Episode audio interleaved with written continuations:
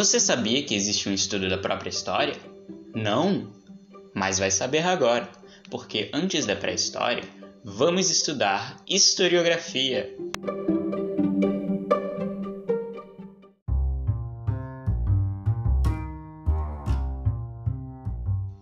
Bom dia, eu sou o Vitor e vamos falar de história.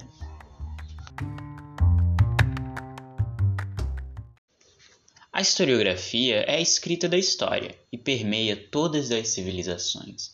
Sim, desde as primeiras manifestações.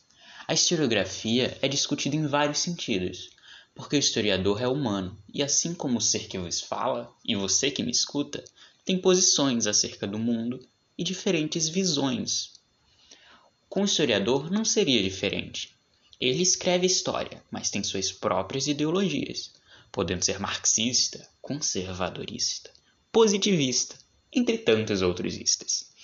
É por essas diferentes visões ideológicas dos historiadores que períodos ficam marcados.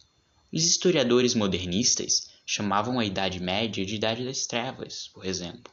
Porém, hoje, devido aos historiadores contemporâneos, sabemos que as primeiras universidades surgiram lá. Essa alcunha ao medievo foi utilizada para diminuir este período e aumentar a Idade Moderna. Por isso, ouvinte, devemos ter uma visão crítica a respeito do mundo e saber que, mesmo na história, existem visões ideológicas distintas. Outro exemplo disso na historiografia são as civilizações antigas.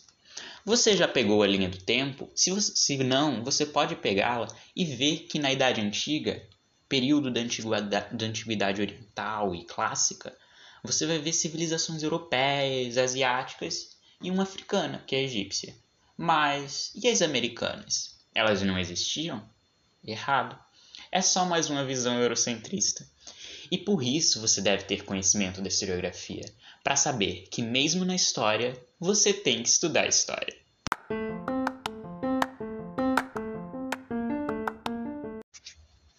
Ah, e não pense que o episódio acabou, hein? Ainda temos que discutir sobre a linha do tempo, que é a descrição de registros e eventos dos mais diversos personagens que ocorreram ao longo de toda a história.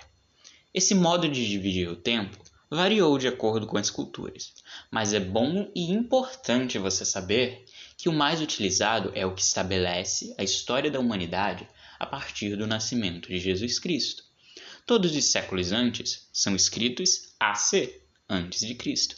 E os depois eles não precisam vir, porque fica implícito, né? Mas você sabe, são DC depois de Cristo. Caro interlocutor, ficou claro que falaremos muito de séculos, mas você sabe como contar o tempo? É fácil, cara amiga. Se o ano terminar em dois zeros, o século corresponderá aos primeiros algarismos à esquerda. Por exemplo, ano 800 Tira os dois zeros. Século 8. Ano 1700. Tira os dois zeros. Século 17. Ano 2000. Tira os dois séculos. Século 20. Se o ano terminar em dois zeros, se ele não terminar, aliás, é um meio complicado, mas não é tão complicado assim. Perceba, é só desconsiderar a unidade da dezena. E se houver, é só adicionar 1 ao número restante. Para facilitar, olhe o exemplo. Ano 324. Você desconsidera os dois últimos, ou seja, 24. Ano 3. Adiciona 1. Século 4. Ano 1830. Desconsidero 30.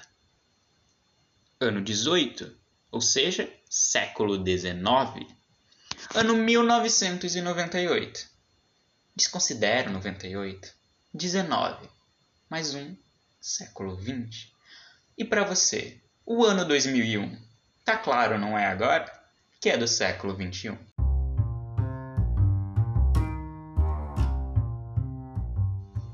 Obrigado por me escutar. Até a próxima. E sempre em mente que vamos falar de história.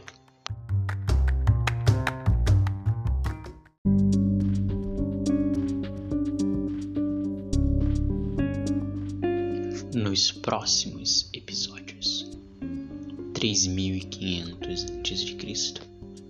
Paleolítico. Fogo!